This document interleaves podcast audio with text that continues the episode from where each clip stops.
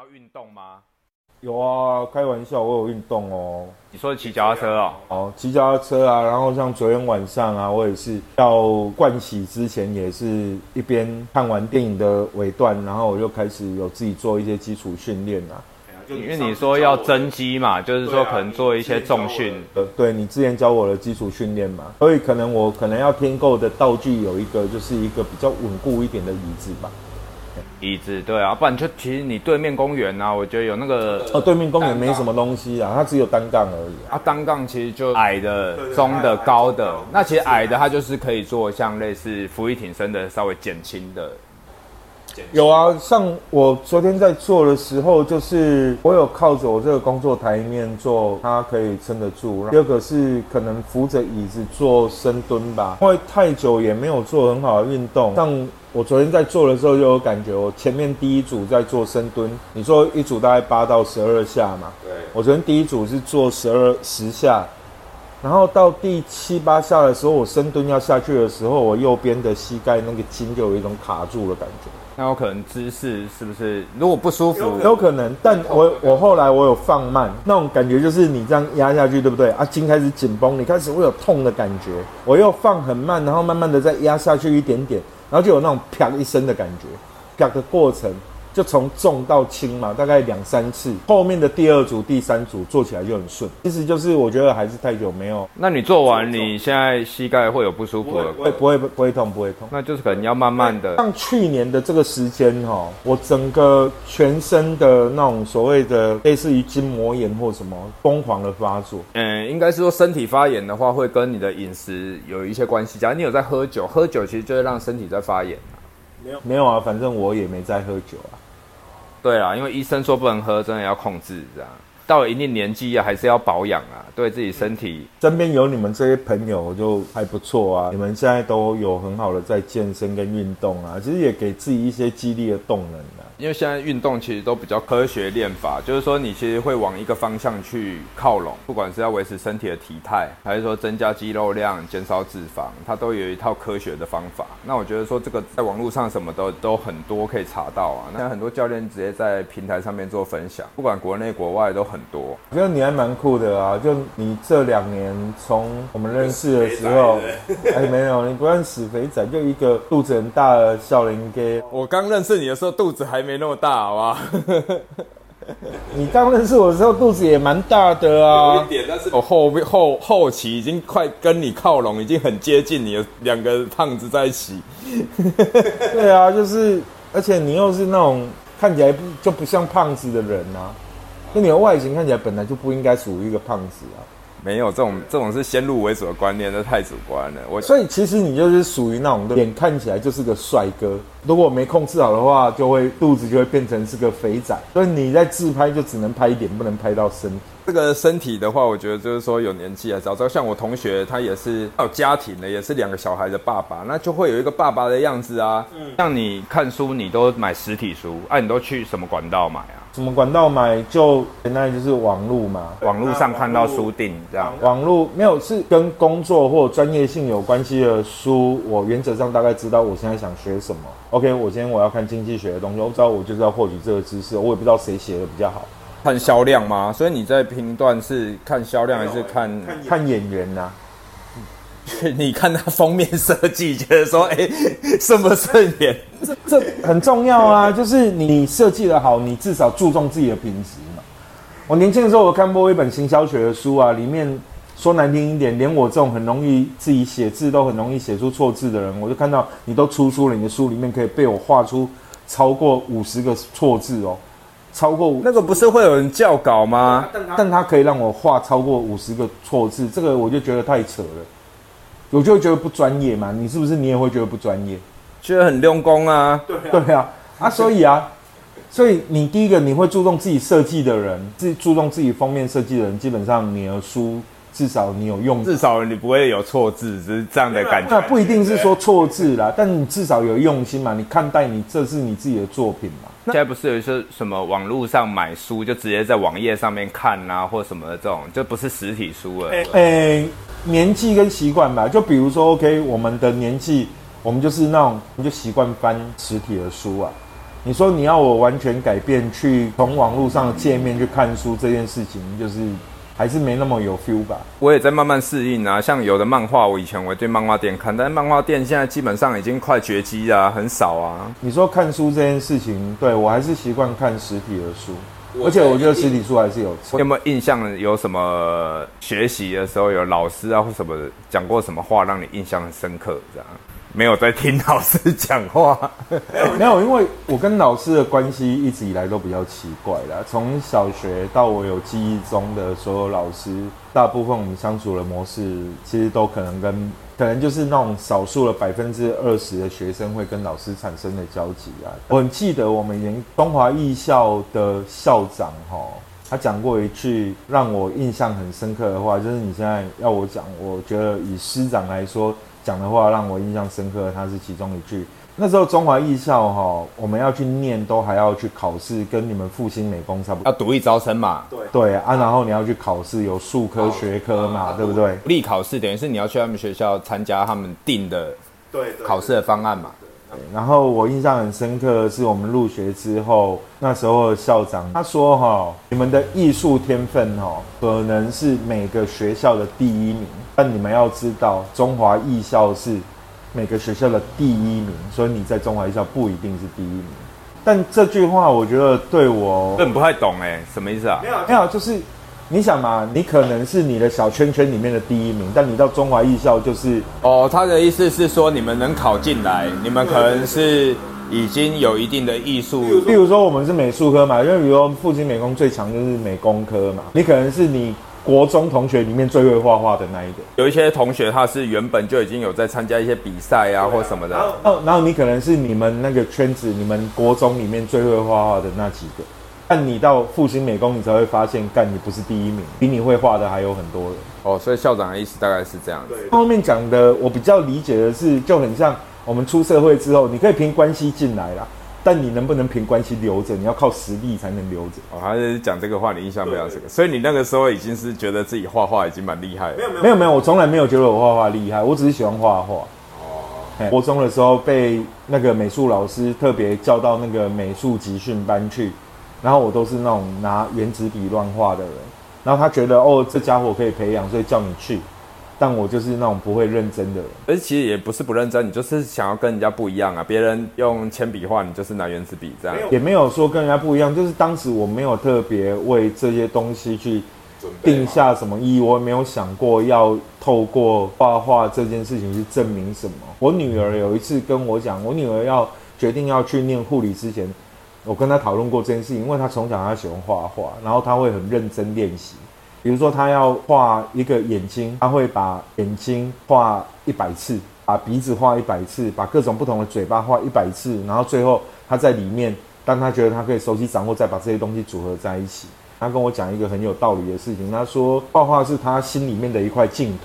不容许人家侵犯，这样。他可能心情不好的时候，他可以透过画画去解舒压，这样。然后他说他不想要，对，就你刚刚讲的，他不想要画画这件事情被其他的东西玷污，所以他选择他透过另外一个方式来养活自己。他可以用画画这件事情抒发所有他遇到的北宋的事情。我觉得很有道理耶。对，我就在想，对我从小我画画其实也是这种概念。只是我没有像他那么清楚的去描述这件事情。你要靠画画为生，你要考虑的东西就跟你只是开心的想画画落差很大。其实对我来说，像摄影这件事情，你看我在摄影这个行业那么久，我十五六岁入行，直到现在，我喜欢拍照这件事情，但我从来都想要透过摄影去证明我自己什么。就是比如说，我不希望你因为觉得我摄影很屌。或怎么样，我没有想过要用这个东西来证明什么，所以我也从来没有仔细思考过，啊，我要把摄影发展成什么样子。按来说，如果我拍照会快乐，这件事情也许就是跟所有的商业都没关系。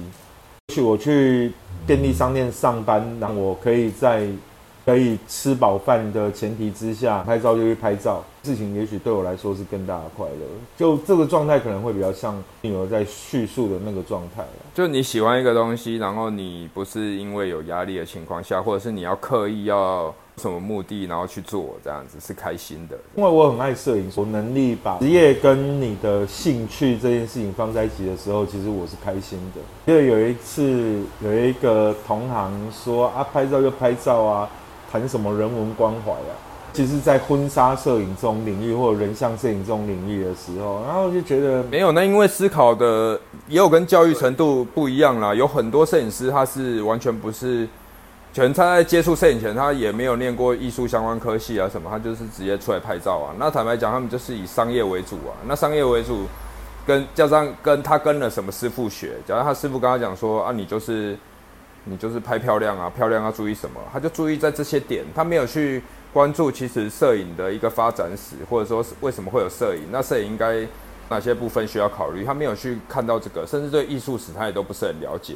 演变本来就是从绘画演变过来摄影的。我记得你刚刚讲到这，我想到我有一个学生叫晶晶，你可能也记得这个人。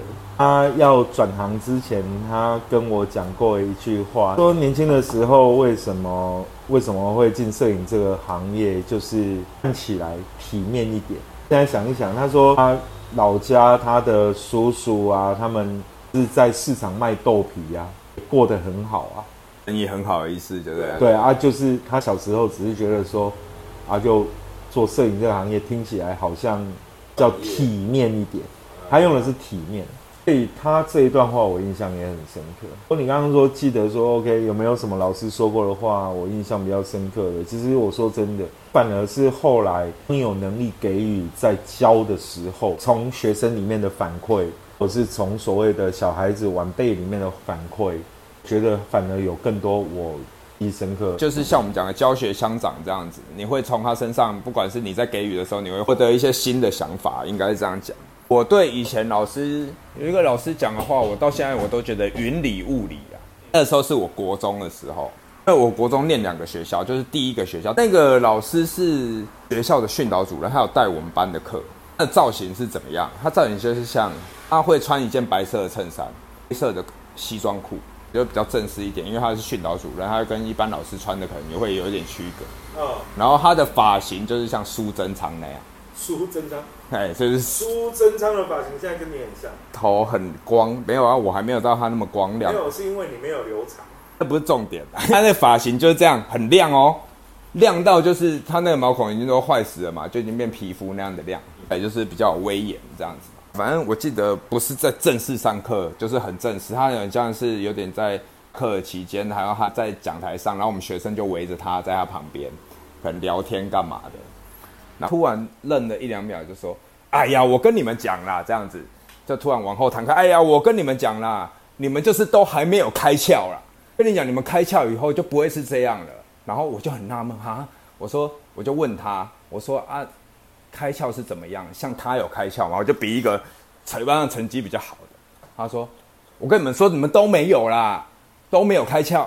你们开窍以后不会像你们现在这样子了。”我心里就哈，那你到底在讲什么啊？我问你，你又不好好讲。然后他就说：“对啦，就是这样了。”他自言自言自语嘛。开窍是要怎样？是要像你头发这样？那女生女生也要像你这样才算开窍吗？因为那时候国中嘛，国中一年级，我想说你到底在讲什么？啊，突然这样有感而发，那你们都没有开窍，光头才算开窍，对不对？那时候的第一个想法就是，我靠我们法学要像你这样才算开窍，对不对？想说到底是怎样？他突然就这样有感而发这样讲。再来的话，就念复兴三公的时候，因为我们那时候念念复兴美工，因为我们是美工科，我们一二年级都是男女分班。三年级才会分组，有可能你分到有一些组就是会男女合班这样。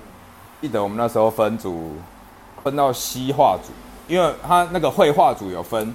你们是分的哦，不是自己选。我没有，我们那个时候是你一二年级的成绩，看你一二年级的成绩，然后排队，还是有排排排名，就是每个班，然后按照第一名是哪一组？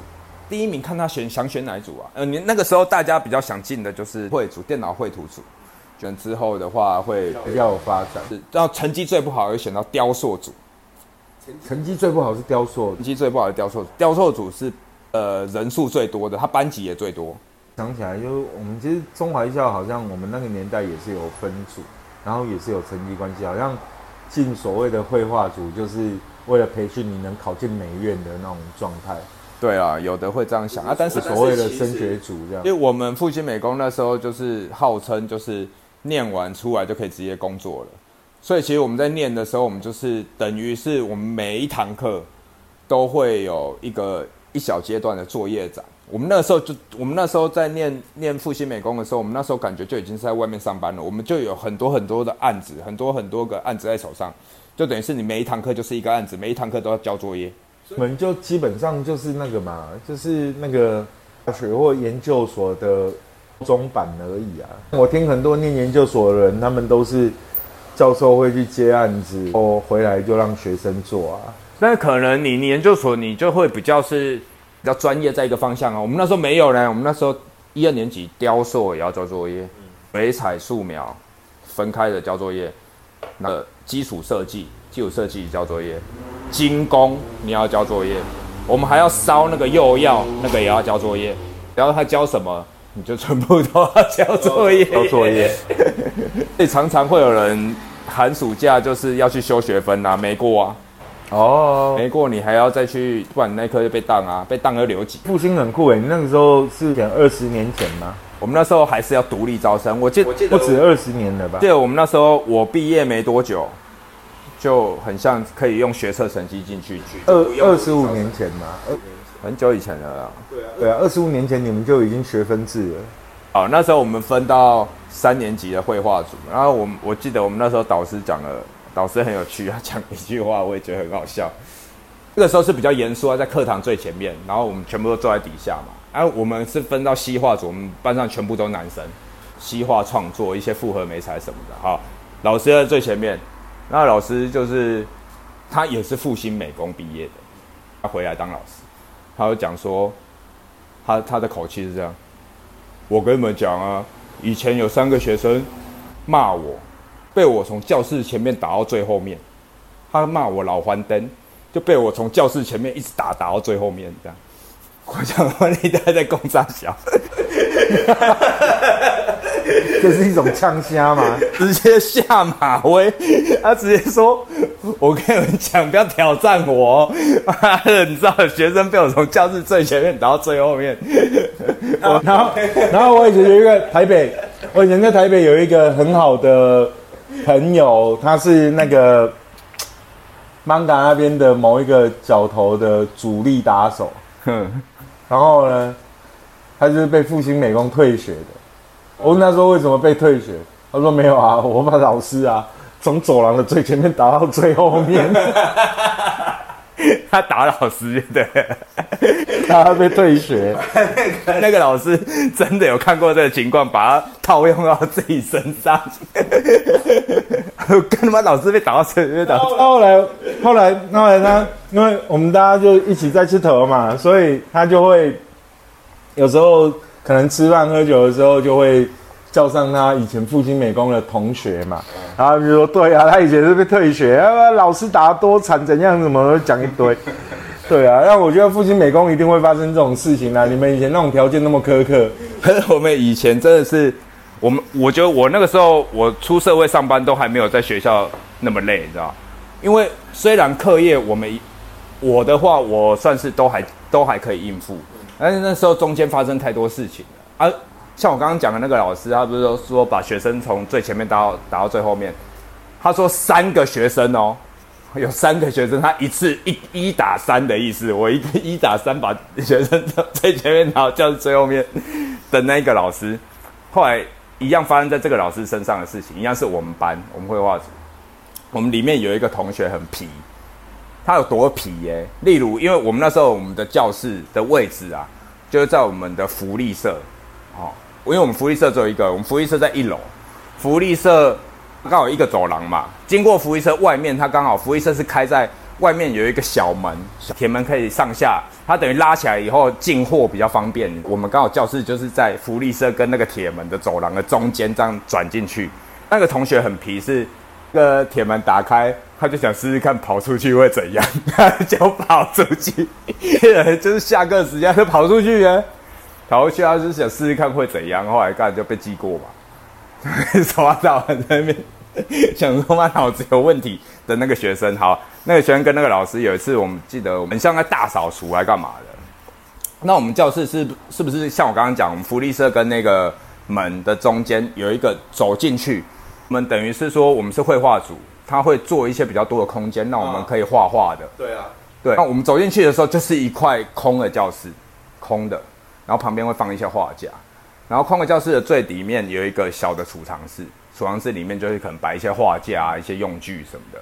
然后呢，这时候储藏室旁边又接一个门，你那个门走进去才会到我们主要教室放课桌椅的，课桌椅的位置。然后，然后走到这个教室的最后面，又有一个门打开，后面又有一个画画的地方，那里也是放了很多珍珠板啊、画架什么的。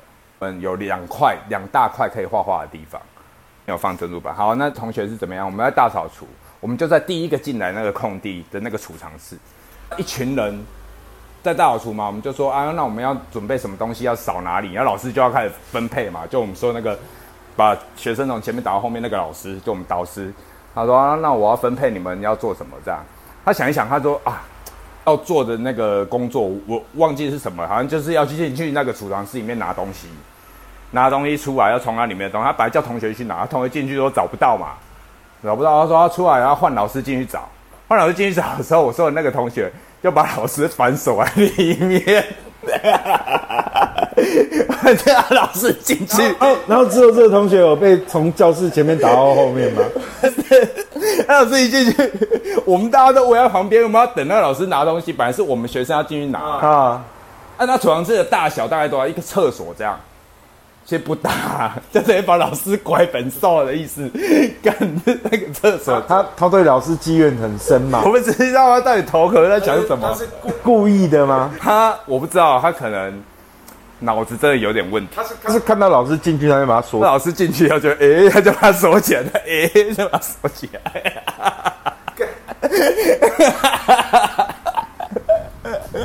我是找北兰的，老师走进去以后，我 我一想说，干这是怎样啊？他怎么敢锁啊？因为我旁边都是同学嘛，很丢脸呐。我们同学旁边都傻眼呐。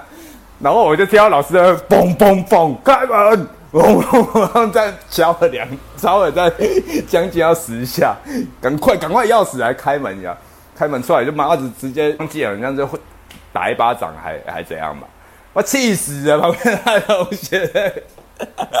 那谁当老师都会气死吧？就很北兰呐，很瘦。我跟你说，我们那个真的超扯的。他当下做出这个反应，我是我在旁边，我就是忙傻眼了，我目瞪口呆。我想问他到底在干嘛？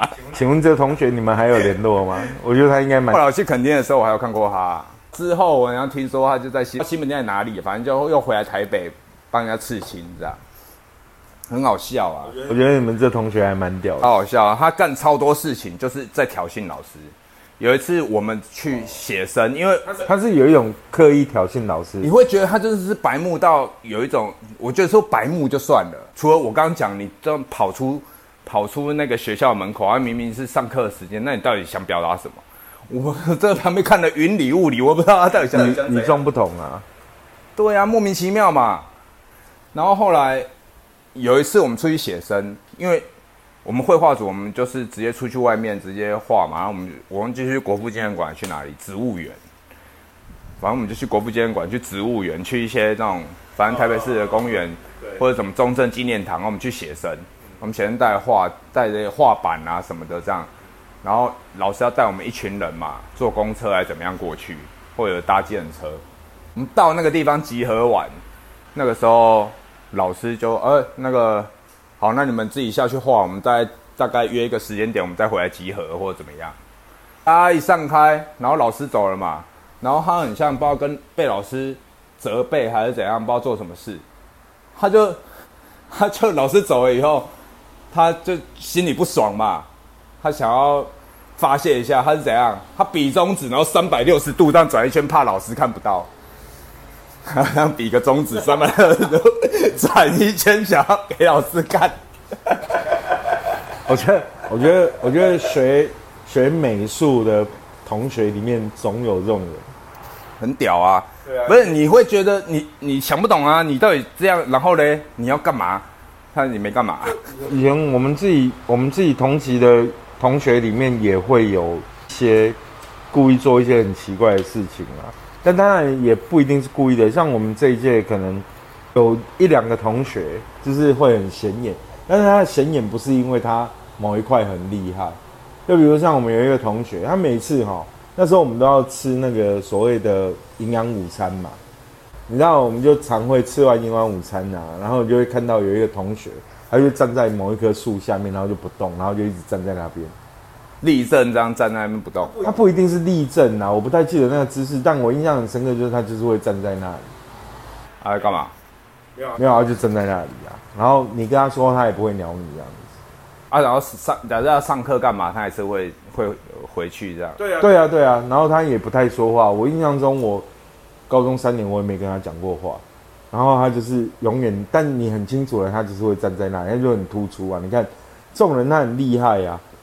隔了二十几年，你还会记得？对你有一个同学是这样子的，就是每次我们要去福利社，以前我们福利社，因为我们校区的本馆是在比较靠美术馆这边，然后福利社是在靠近美术馆路、靠近中华路那一头，然后所以你要去福利社，你要走走走走走走到前面去，然后你就会在那个过程里面，那个路上就看到有一个人站在树下。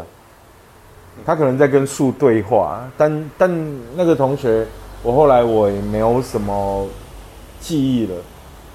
但他这件事情是会很清楚的，我觉得，对，这就是一个。没有，你知道后来这个就是这个就是行为艺术啊。所以所以所以对，所以像 像你那同学，就是我们就讲说，比如说，OK，现在大家谈商业，你出社会之后，大家谈商业，啊，谈商业做品牌，不就是这样吗？你一直在做一件事情。不管他现在他是不是合理的，或者是他是被大家赞赏的，但你一直在做这件事情，然后这件事情它成为一个标签。你看你那同学，你到现在还没搞清楚他做什么，但你永远记得你他干了什么事，干什么事，干了什么事。那我那同学也是，其实他并不出彩，就是他在学校的过程里面他并不出彩。可是你就记得哦，对你以前有一个同学，他每天吃完。营养午餐之后，他会去干这件事情，就是站在树下，然后一动也不动，然后你也不知道他在干嘛，蛮屌的。好像好像在某一个谈谈商业这件事情，就是你一直在做一件事情，然后这件事情它就在那里，然后你只要一直做，不管你，你也不要管别人笑你，但可能三十年后，那些曾经看起来很屌的人做过的事情，你可能都忘记了，但就这种人，你就会记得。是行为艺术，对，但你就是记得啦，很妙啊，很妙，真的太屌了！我真的直接联想到有一个艺术家叫谢德庆，然后谢德庆他有一个作品叫打卡，他就这样子每天打卡，每一个小时打卡，打卡打卡了一年。我心里面想的是，我终于看懂谢德庆的作品了，就那种那种时间，那种时间的连续性，然后那种。平凡性但持续在做的事情，它是里面有太多意涵了。你好像突然之间你看懂了谢德庆这一件作品，只是因为你看谢德庆的作品那么久之后，突然有一天你身边有一个人也在干一样的事，然后我就想到很多事情，包括想到你有一个学长叫潘潘学安吧，然后他家他家就住在你们学校附近而已。然后有一次他叫我去他家喝酒，他跟我讲说他。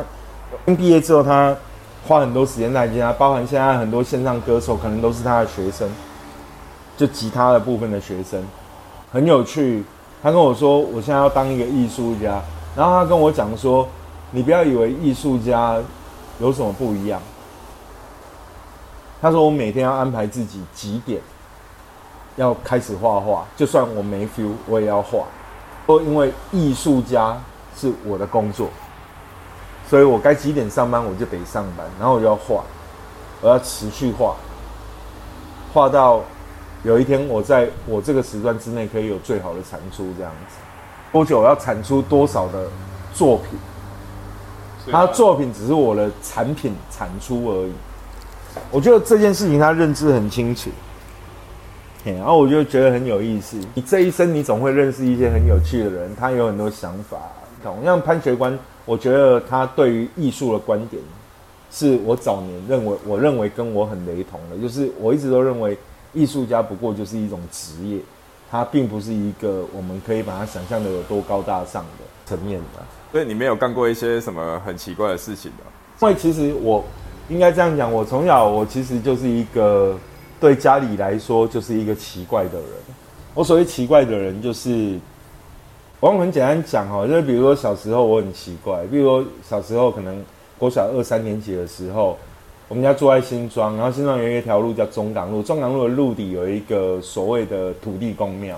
我是那种凌晨三点哈，我们家在一楼啦，我会偷偷的去打开那个铁门，家里的铁门，对对对，手动的那种往上推的铁门哦，就那种一条一条的那一种铁以，前用拉的嘛，就假如推上去，你要有一个要推上去啊，然后你要拉下来，要有一个钩钩啊钩子把它拉下来。